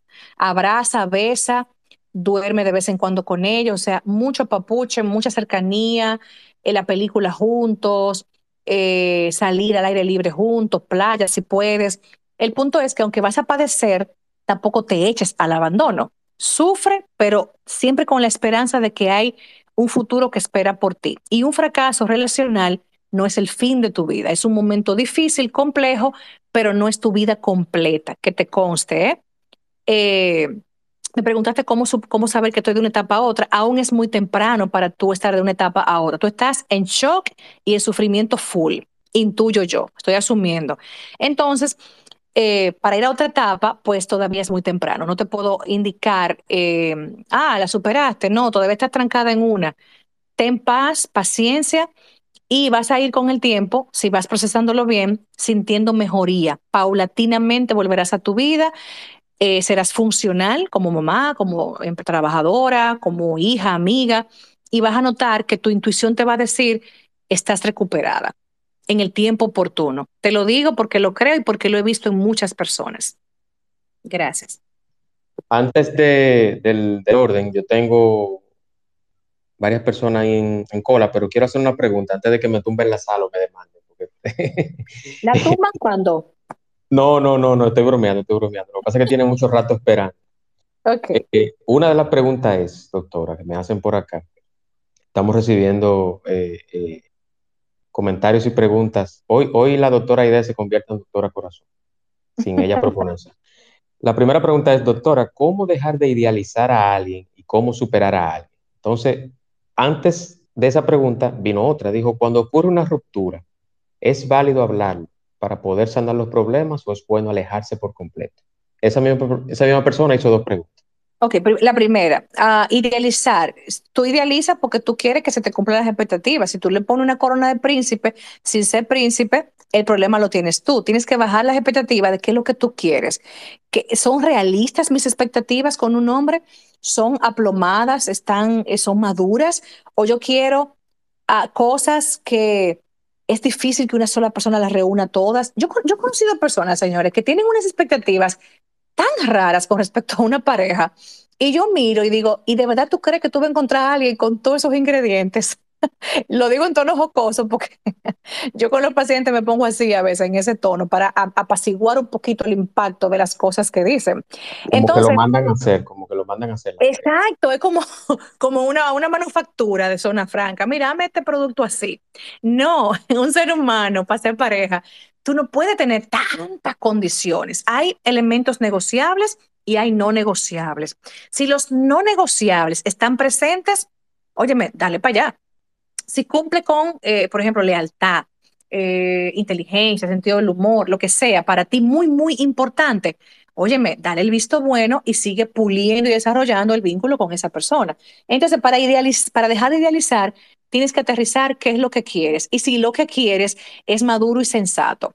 Primer, primera pregunta. La segunda pregunta, ya se me olvidó, Juan, porque tú sabes que este cerebro.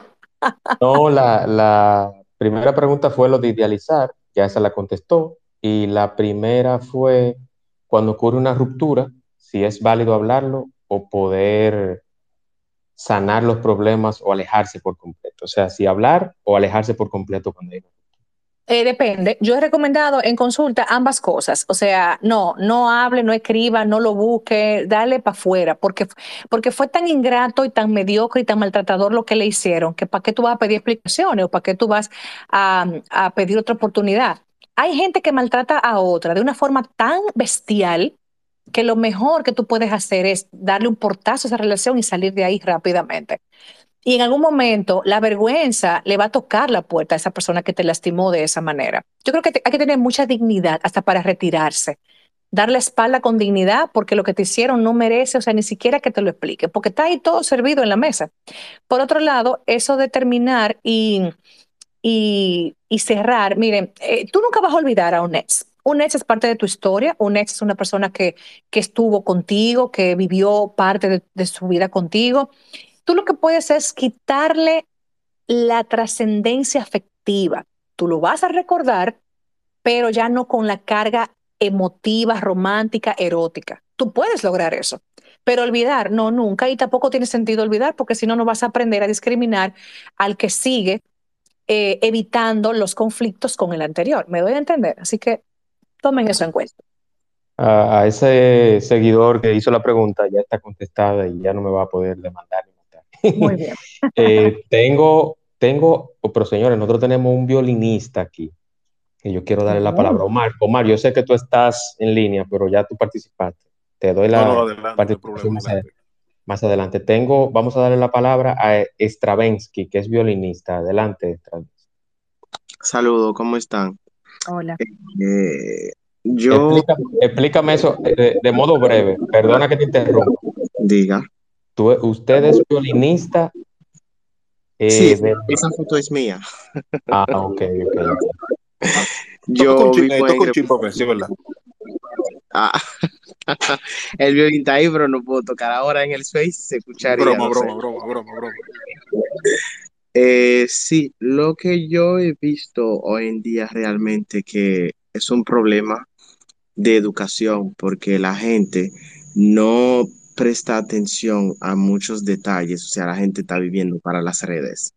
Entonces, eso para mí es un error. Es por eso que yo estoy teniendo problemas con muchas amistades, porque yo no vivo publicando fotos, por ejemplo, no tengo que ir a un restaurante y publicar cierta cosa. Entonces, las parejas son la misma cosa que están pasando también, porque yo veo que si yo estoy con alguien, no tengo que estar publicando cosas en las redes para yo satisfacer mi ego. Entonces, también la gente que hoy en día por las redes nada más están enamorando a los demás con su cuerpo, porque tiene que pensar, tú estás con una pareja, ok, después de tener relaciones, porque, o sea, porque el cuerpo es lo que satisface, la vista y la, y la relación. Entonces, después de eso, ¿qué más la persona te puede ofrecer? ¿Qué conexión tú tienes? ¿Qué conexión el cerebro tuyo tiene con el cerebro de la otra persona? O sea, algo tiene que llegar más allá del cuerpo, pero la gente no lo está viendo de esta forma. Y eso es lo que me molesta hoy en día, por eso que yo me siento como que estoy como casi obsoleto. Entonces, yo quiero un consejo, por favor. Yo te entiendo. Excelente tu punto de vista, lo comparto. Hay tanta carnalidad actualmente, hay tanto eh, de vanidad, de cómo nos vemos juntos, cómo nos aprueba la sociedad, cómo nos valida la familia, y menos de qué representamos tú y yo, cuán unidas nuestras almas pueden llegar a estar, cuánta sintonía emocional tenemos, cuántos temas podemos conversar cuántos ideales podemos construir juntos. O sea, se está perdiendo esa parte. Hay una, un enfoque en la vida de pareja solo de gratificación y disfrute, pasión, cama y pasarla bien, pero no para proyectos de vida juntos, emprender un negocio juntos, crecer como seres humanos, madurar más o menos similares, estamos eh, distorsionando los vínculos de pareja. Y sobre todo, como también he mencionado previamente, estamos con una tolerancia cero a frustrarnos con nuestra pareja. Y desde que surge un problema, creemos que esa persona no es. Porque, porque creemos que quien es la pareja ideal no debe dar problemas. Señores, la gente no da problemas, surgen problemas. Hay personas sanas y buenas con las que te surge una dificultad porque no están de acuerdo en algo, porque los esquemas de pensamiento son diferentes, pero no es que sean conflictivos. Y, aquí viene otra pregunta, ¿será que tú eres el que maneja mal los conflictos y crees que la otra persona es la mala en este caso? Hay muchísima gente así. No sabe manejar problemas, no tolera nada difícil, por eso proyecta en su pareja que tú me provocas, que tú me causas, que tú me incomodas.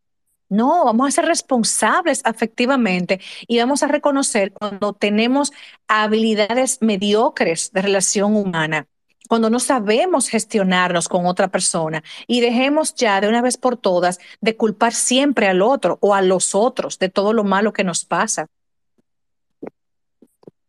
Así es, vamos con Rob y luego Omar. Ahora sí, Omar, ya de- luego de Rob voy contigo. Eso porque soy negro. No, no, no, no. Tranquilo que yo soy azul marino. Buenas noches a todos. Eh, la pregunta que yo le quiero hacer es una pregunta que surgió en estos días en Twitter. Alguien la posteó, una amiga mía, valga la redundancia. Y la pregunta es la siguiente. ¿Puede una mujer enamorarse enloquecidamente al momento de ver a un hombre orinar? No, no sé responderte eso porque no tengo datos científicos ni aval para eso, pero obviamente si es una mujer muy pasional, muy, muy enfocada en lo sexual, muy, o sea, y ve a un hombre orinar, o sea, ve su pene, ¿a eso que te refieres? Yo no creo que se enloquezca como para amarlo. Se puede excitar, puede morbosear con su genital, pero ya ahí hablar de amor es como too much. Eso es demasiado. O sea que no creo que sea un elemento o un criterio importantísimo para decidir amar o emparejarte con alguien. Eso es secundario realmente. Contestada tu Gracias, pregunta. gracias. Gracias. Eh, esa, esa, mm, no me malinterprete por la pregunta que te voy a hacer, Rob, pero eso le pasó, te pasó a ti. ¿o? Eh, la, la, la que se está riendo mucho aquí, yo no lo iba a decir, pero ya, ya que me tiran para adelante. Bueno, yo soy de la que piensa que sí, que hay que ami- amistarse con ese genital, ser eh, admiradora de ese genital, pero no es que no es que ese genital sostiene una relación, ¿eh? Vamos a estar claros, porque yo he conocido parejas que son buena cama y son un desastre en otras cosas, o sea que la buena cama no es suficiente para mantener un vínculo de pareja. Eso es cierto, eso es cierto. Vamos con Omar Sánchez y luego Ariel. Eh, doctora, yo no sé qué tiempo tenemos, pero normalmente, habitualmente, mis espacios yo los hago de 9.30 a 9.45 y como muy tarde, 10 de la noche, pero no quiero cansarte porque no quiero que mañana amanezcas tipo mapache en tu video de redes sociales. Muy bien, seguimos entonces. Vamos arriba, vamos entonces con Omar, luego Ariel. Perdonen que, que vuelva otra vez, pero es eh, por una amiga que se le olvidó la contraseña del Twitter y no puede entrar al, al Space y está culpando hasta el PLD por esto. Y con respecto al, a, a, a Ro, doctora, usted no debe ni responder esa pregunta, Dios mío. Pero ok, that's right. O sea que. Rob me tomó el pelo, Rob me tomó el pelo, parece. No, no, no, la persona está aquí, la persona está aquí. Lo que pasa es que ya le da vergüenza preguntar eso. Ella Ok. está, está aquí presente. No, pero es válido, es válido, es válido, porque a mí porque se me olvidó, pero yo iba a poner 18 años. O sea, todos los que estamos aquí somos adultos, no hay menores de edad. Y él, hizo, él hizo la pregunta de un modo muy decente. Sí, sí, sí, válido. Mira, eh, la amiga tiene eh, dos niños, creo que son dos niños, sí, son dos niños. Ella se operó para no tener más, es muy joven, eh, está divorciada, eh, su persona, la, la- su expareja eh, la dejó, la abandonó y bueno, arrancó maleta y se fue. ¿Qué pasa? Esto ya ha pasado, eh, pas- eh, pasó hace como tres años. Ella ha intentado rehacer su vida. Cuando los hombres se acercan a ella, porque es una persona muy atractiva y con un currículo muy bueno, ah, por así decirlo, eh, y ella le hace saber luego que quizás ella vea eh, que hay una posibilidad de eh, pues oficializar una relación y con ella le cuenta que no puede ya tener niños, pues muchos hombres se alejan por, por este tema, porque ya ella se operó. Entonces le ha pasado en dos oca- ocasiones y ella está casi rayando en, en la frustración y ella eh, pregunta, le manda a preguntar cómo ella puede pues lidiar con este tipo de cosas, ya que, vuelvo repito, los hombres cuando um, quieren, cuando ella le hace saber que no puede dar a luz, que no puede tener hijos, uh -huh. eh, pues se marchan. Bueno, aquí tenemos un tema de muchísima tela para cortar, es un tema muy peculiar y personal, porque obviamente quienes están decidiendo algo son esos hombres, o sea, tienen esa condición de que quieren tener un hijo y tienen derecho, o sea, tienen derecho a desearlo. Si ella no puede eh, darles ese, ese privilegio, placer o, o, o, o esa, ese deseo, si ellos no pueden negociar eso y se van, yo creo que es lo mejor que le puede pasar a ella. ¿Por qué? Porque si ella no tiene esa, esa condición de ser madre otra vez y ellos sí quieren tener un hijo, pues para ellos es valioso ser padre y ella no puede dárselo. Bueno, pues entonces que se vayan. Yo creo que ella tiene que ser clara, ella tomó una decisión que, que tiene consecuencias. No sé si cuando tomó la decisión de esterilizarse pensó en esas consecuencias, pero lo que importa es que están aquí y le están impactando. Yo entiendo que cuando alguien se quiere, se quiere emparejar contigo, lo primero que tiene que ver es a ti, o sea, a la mujer, no, a la, no al útero. Entonces es importante que ese hombre que, que te elija a ti, te vea primero a ti. Pero también entiendo que tiene el derecho a irse si necesita, si quiere prole y tú no se la puedes brindar. Eso ya es un tema muy personal de, de, esas personas, de esos hombres en este caso, y tú también asumir que esa es una consecuencia de tu decisión de esterilizarte. Pero no te rindas, cariño, vamos a seguir intentando. Yo, yo soy la que creo que hay que seguirse enamorando hasta que, les, hasta que nos salga bien, ¿verdad? y así también va a aparecer uno que no le importa ese tema y se quede contigo. Confía. Fe, que todo llega. Claro que sí. Eh, tengo una pregunta, doctora, antes de iniciar con, antes de pasar a Ariel. Diez años de diferencia, un hombre, una mujer. ¿Cómo influye eso en la relación? No tiene por qué influir mal. Yo creo que 10 años es como un tope muy, muy normal, muy entendible. La edad como tal no es un tópico central si la pareja tiene un amor genuino, hay química sexual, hay comunicación y hay un entendimiento de ambas partes de la etapa en la que el otro está. Si el mayor entiende y es flexible con el más joven y el más joven entiende la etapa del mayor y pueden negociar y hay empatía, pues adelante. Ahora, si, si ahora tienen un vínculo bonito, aún con la diferencia de 10 o 15 años de edad, tienen también que darse el momento de pensar a futuro. O sea, imaginémonos yo con 50 y él con 65. O sea, hello, ¿qué va a pasar ahí? Hay que ir más allá. Eso aplica para todas las relaciones, pero más para este tipo de relaciones con diferencias de edad. Hay que pensar en condiciones económicas, qué tipo de trabajo tenemos, los hijos si van a venir, si ya los tenemos. Eh, lo que yo veo ahora como personalidad en unos años, proyectarla. Si es, por ejemplo, complicado ahora un carácter enojón, cuando tenga 65, 70, ¿qué me espera a mí con esta persona? O sea, hay que ser sensato, pies en la tierra, racionalizar las cosas y evaluar a futuro. Pero yo he visto parejas con diferencia de edad marcada que se llevan muy bien, pero ahí hay un trabajo y una disposición de los dos de llevarse bien y de ambos entender la etapa en la que el otro está viviendo. Yo diría, yo le agregaría a eso también una madurez, no necesariamente de edad, sí. sino de comportamiento y de mentalidad. Así es. Vamos con Ariel y luego una pregunta de una oyente anónima también. Buenas noches. En esta ocasión sí soy yo, Ariel, el esposo. ¿Me oyen? ¿Me oyen? Sí, Ariel, hola, bienvenido. Hola, hola. Eh, a, a, Omar, hermano, una aclaración. No es que yo sea el hombre más romántico. Lo que pasa es que el hombre feo tiene que saber ser agradecido. Oye, si, si, tu esposa tiene hermana, yo estoy soltero. Eh, estoy bien, cualquier cosa. ¿eh? Está bien, está bien. eh, una, una, si no, no, no, ella está al lado mío, ella te escuchó.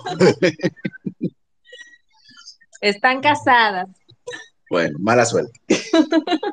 Qué vaina. Hermano, eh, una, una cosita eh, que yo, o sea, una, más bien como sugerencia que se puede hacer como hacen en países desarrollados, que se, cuando se, dos jóvenes, dos personas adultas jóvenes, primero se juntan sin ningún tipo de compromiso legal, se, una, se, se juntan, pasan un tiempo viviendo juntas y luego, eh, si resulta la, la, unión, la convivencia, por así decirlo, eh, deciden dar el paso de casarse. Lo hemos visto en pila de películas, en pila de series que vemos ahí de, de Gringolandia.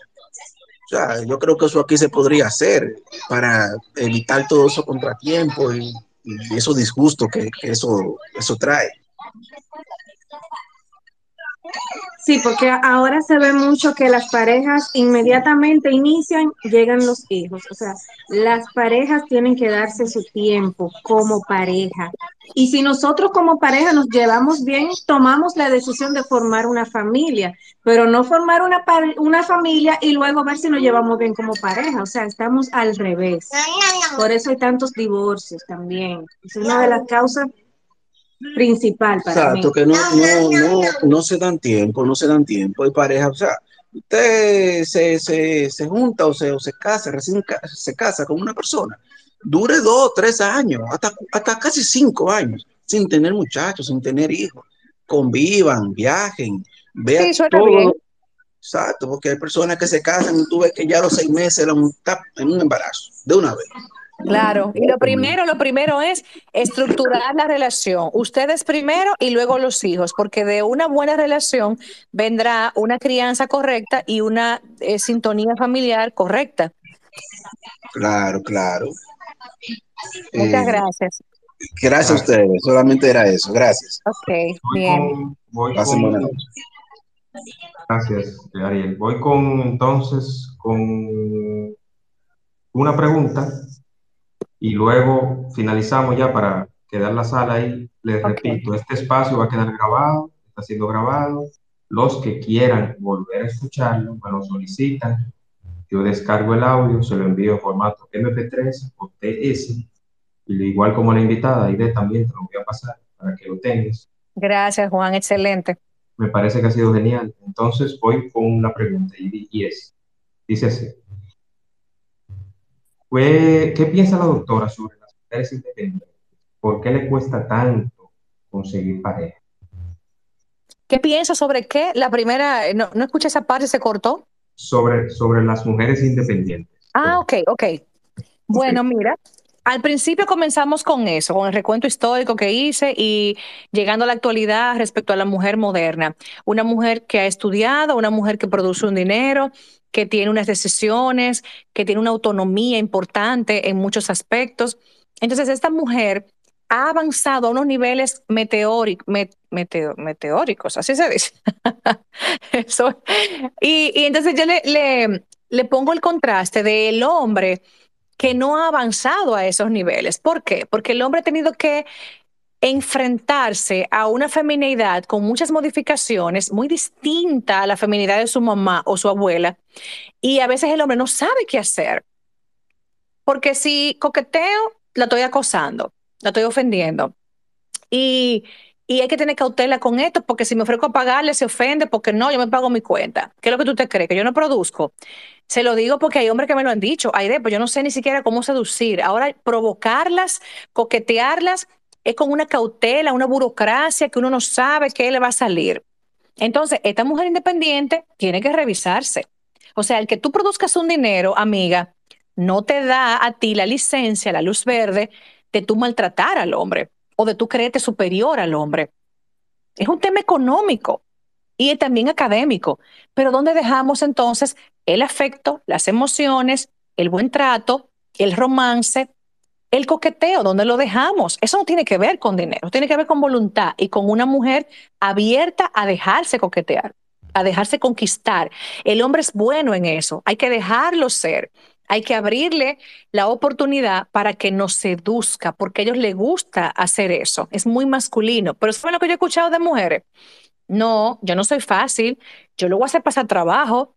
Yo le voy a hacer sentir lo que es conseguirme a mí. O sea, un, un, un yoísmo, un narcisismo impresionante. Y yo me pregunto, ¿cuál es la necesidad de eso? De que soy pase trabajo. Yo soy la que estoy bien. Yo soy la que estoy buena, que vengan a mí, que vengan ellos a buscarme a mí. Yo te aseguro, Juan Manuel, y el público que nos escucha, que esas mujeres no son felices, porque nadie en su sano juicio, para que le conquiste un amor, tiene que hacerle pasar trabajo, ni tiene que hacerse la buena ni la dura. Una mujer abierta al amor es sublime, femenina, humilde y sintoniza con ese hombre que está enamorándola desde un amor propio sano y una, una humanidad y un don de gente. Eso, eso es innegociable. Espero haber respondido. Así es. Vamos entonces para finalizar con Stravinsky y el prototipo. Sí, gracias otra vez. Eh, una cosa, yo siempre ayudo a la gente que está a mi alrededor, entonces yo quiero que la doctora me dé un consejo. Yo realmente, yo siempre intento de ayudar a amistades mías por eso de, de las redes, porque yo le digo que no tienen que estar buscando tanto la, la aprobación de los demás. Entonces, eso viene de porque ellos no, se- no tienen mucho amor propio o que ellos tienen problemas psicológicos o es una falta de educación. O sea, yo quiero que para poder ayudar mejor a, a los amigos míos, por favor. Todas las, ante- todas, todas las anteriores puede Ah. ser bajo amor propio, puede necesitar para sentirse seguros ante una decisión. Se escucha mucho ruido. eh, ok. Puede necesitar para tomar una decisión la aprobación de los demás, lo cual es incorrecto si siempre necesitas eso. Si tú necesitas un espaldarazo o un empujón en una decisión de vez en cuando, y depende del tema, eso no está mal, escuchar un consejo, un punto de vista, pero cuando tú te validas en las redes para tú sentirte importante, para tú tomar una decisión, para tú sentir que vales, que tu opinión cuenta, solamente por la vida virtual, tú estás jodido. Tú tienes un sentido de la, de la madurez, de la autonomía por el suelo. ¿Dónde está tu adultez? ¿Dónde está tu, ese don de decisión que caracteriza a una persona adulta? Las redes, señores, hay mucha espuma y poco chocolate. Aquí somos ahora un grupo de gente valiosa, interesados en estos temas, pero esto no es lo común, esto es la, esta es la excepción. Lo que abunda en redes es otra cosa. Hay un fronteo, hay una vanidad, hay un mostrar una vida perfecta, hay una, eh, un entretenimiento, porque todo lo que tú encuentras es súper entretenido y, te, y te, tú te pegas ahí una hora y ni cuenta te das. Entonces hay que ser muy selectivo, pero, pero para manejar sabiamente en redes hay que tener una vida propia rica. De manera que la vida virtual a ti no te seduzca ni te haga descuidar la vida real. Así es que funciona manejarse bien en redes sociales. De lo contrario, vas a colapsar ahí. Excelente y muy, muy oportuno, y principalmente en este tiempo eh, de tanta, de tanto espejismo, porque yo lo llamaría un espejismo. Dímelo a mí. Dímelo a mí. Vamos con el prototipo y finalizamos. Luego, al finalizar, el audio de cierre. Antes del audio de cierre, el agradecimiento a la doctora. Yo creo que esto, este espacio ha sido un masterclass. Eh, la relación de pareja y los, las separaciones modernas siempre, siempre son un tema interesante, porque todos, en alguna u otra forma, nos separamos o tuvimos relaciones tóxicas o de, o de cuento de hadas. Prototipo, adelante. Buenas noches, eh, gracias por la oportunidad. Doctora, ¿a qué se debe que hay parejas que resuelven más fácil los conflictos vía DM o dedicando su estado? A, a- ¿O prefieren eso o hablarlo personalmente? Gracias. Ese es un tema importantísimo. Gracias por mencionarlo. Señores, eso es un cáncer que hay en las relaciones modernas. Cuando tú te, de- tú te, te vacías en ese WhatsApp, escribes, ofendes, saca los errores del pasado, te quejas, tú estás manejándote muy mal ante un conflicto. Porque si estás enojada, es válido, enojado, molesto, pero no uses la mensajería dedicándole tanto tiempo a redactar eso, cuando con una conversación adulta, madura, humilde, se puede resolver mejor. Estamos perdiendo la gracia de la conversación, del diálogo, y estamos tecnificando todo y simplificando estos temas a una mensajería. Miren, en, en la oficina, cuando hay un conflicto de pareja, llega ella, por ejemplo, Aide, porque mira todo lo que me escribió, y, mi, y me enseñan el listín diario, así, así, taca, taca, taca, toda la ofensa, tú no sirves para nada, tú eres un loco, tú me tienes harto, y perdonen que hable así, pero así que la gente se expresa, señores, estamos muy diplomáticos en este, en este space, pero la gente es cruda y cruel al expresarse en, en un enojo de pareja. Entonces, todo esto que tú escribiste aquí ofensivo, tu pareja lo guarda y lo relee, y es como que la daga vuelve y apuñala. Eso no es necesario. Entonces, todo lo que tú invertiste escribiendo ese mensaje, ¿por qué no lo invertiste esa energía y disposición conversando? Yo creo que es inmadurez y es innecesario gastar tanto, invertir tanto, mejor dicho, en un conflicto vía eh, mensajería y WhatsApp que conversándolo. Eso es incorrecto por donde quiera que ustedes lo vean. Así es, así es. Eh, Grisel tiene una pregunta. Vamos, vamos a cerrar con Grisel. Es una dama. Vamos a darle el espacio a ella. Ahí de, me perdona porque ya iba a cerrar, pero el tema está muy interesante. Adelante, Grisel. Está bien. Hola, Grisel. Hola, Grisel. Uno, dos. ¿Me escuchan? Buenas, Ahora sí. buenas noches. Eh, aunque entré un poco tarde a la entrevista, eh, pude escuchar algo y quería preguntarle qué usted opina de las parejas que entienden que si una tiene problemas y entiende que hay que buscar ayuda, terapia o lo que sea, los hombres Ajá. en este tiempo digan, no, eso no es necesario, yo no voy a hablar con una persona en particular porque esa persona no me conoce, yo no voy a ir donde un desconocido para que me diga lo que yo tengo que hacer. Está en negación, Grisel. Está en negación, está quizá em, obnubilado por el, el enojo, la frustración y también en el segmento masculino es más complejo aceptar que una persona te va a orientar. El psicólogo no te aconseja porque no es tu comadre, ni tampoco te dice qué hacer. En psicoterapia se trabaja eh, desnudando las conductas, orígenes, por qué tú haces lo que haces, por qué te sucedió lo que te sucedió. Si no podemos encontrar respuesta, hacemos hipótesis, a ver si las comprobamos después. El tema es buscar tu bienestar. Cuando el cerebro tiene respuestas, se va calmando o se le va allanando el camino. Entonces, muchas veces los hombres sienten que esto es debilidad, que le estén explicando, orientando, razonando sus problemas personales. El hombre dice, pues yo, yo- yo soy un trapo de hombre, yo, yo no doy ni para esto. Sí, es cierto. Entonces, claro, ponen su, ponen su masculinidad en jaque mate cuando van a psicoterapia, pero lo que pasa también a sinceridad, aparte de esto que les he comentado, es que el hombre tiene una menor capacidad verbal. Entonces, en psicoterapia hay que hablar. Pero, caballeros, pierdan el miedo porque uno les va a ayudar, uno les va a dirigir. A veces yo he tenido hombres frente a mí y que, ¿y qué le digo? ¿Y qué usted quiere saber? ¿Y por dónde empiezo? Así, o sea, y yo lo veo con una misericordia porque los puedo entender y obviamente luego el diálogo se va desarrollando con la ayuda de uno y flojan y sueltan esas amarras y sale información que sálvese quien pueda. Es más que nada miedo, Grisel, es también una inmadurez emocional. Hay hombres que emocionalmente no tienen gestión, entonces no saben que en esa oficina se les va a ayudar, no se les va a juzgar. Por eso esa negatividad. Pero créanme, yo tengo muchos pacientes hombres y cuando logran sintonizar conmigo y se dejan orientar, lo que pasa ahí es maravilloso. Doctora, eh, permiso.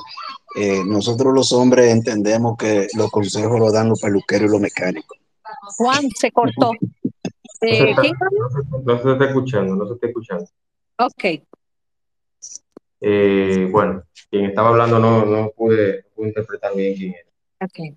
Doctora, muchísimas gracias, Aide. Yo entiendo que fue muy gratificante todo. Gracias a ustedes por este tiempo, a ti Juan Manuel por esta iniciativa. Lo pasé muy bien. Gracias por escucharme, por creerme, creo yo, ¿verdad? Así que eso es una honra, una Gracias. honra para mí poder orientarles un poquito, serles útil. Así que seguimos en contacto por esta vía, por Twitter, por Instagram y por donde sea. Me voy a comprometer y, a, y a- te quiero comprometer, Aide, que toquemos más temas. Porque ha sido un éxito. Yo entiendo que, que el mensaje ha llegado, que la- las, las intenciones de hacer un espacio con contenido, con un buen mensaje, con, Cómo con- no, muchas con gracias. una idea de que todos, de alguna u otra forma, aprendamos con tema. Gracias, Juan Manuel. Encantadísima, como ya te dije. Así que espero que a todos les haya servido lo que hemos abordado aquí, que lo reposten o que lo envíen cuando lo tengan ya grabado para que otras personas también resulten orientadas y favorecidas. Un abrazo virtual para todos y feliz noche. Un abrazo y feliz noches y, y la próxima semana tendremos un espacio también diferente, con otro tema diferente, con otro profesional. Despedimos con el audio y pasen buenas noches, señores. Buenas noches. Adiós. El espacio de Juan Manuel. Temas interesantes y de crecimiento personal. Por el día de hoy ha sido todo, pero mañana te esperamos aquí en el espacio de Juan Manuel. Gracias por acompañarnos y hasta la próxima.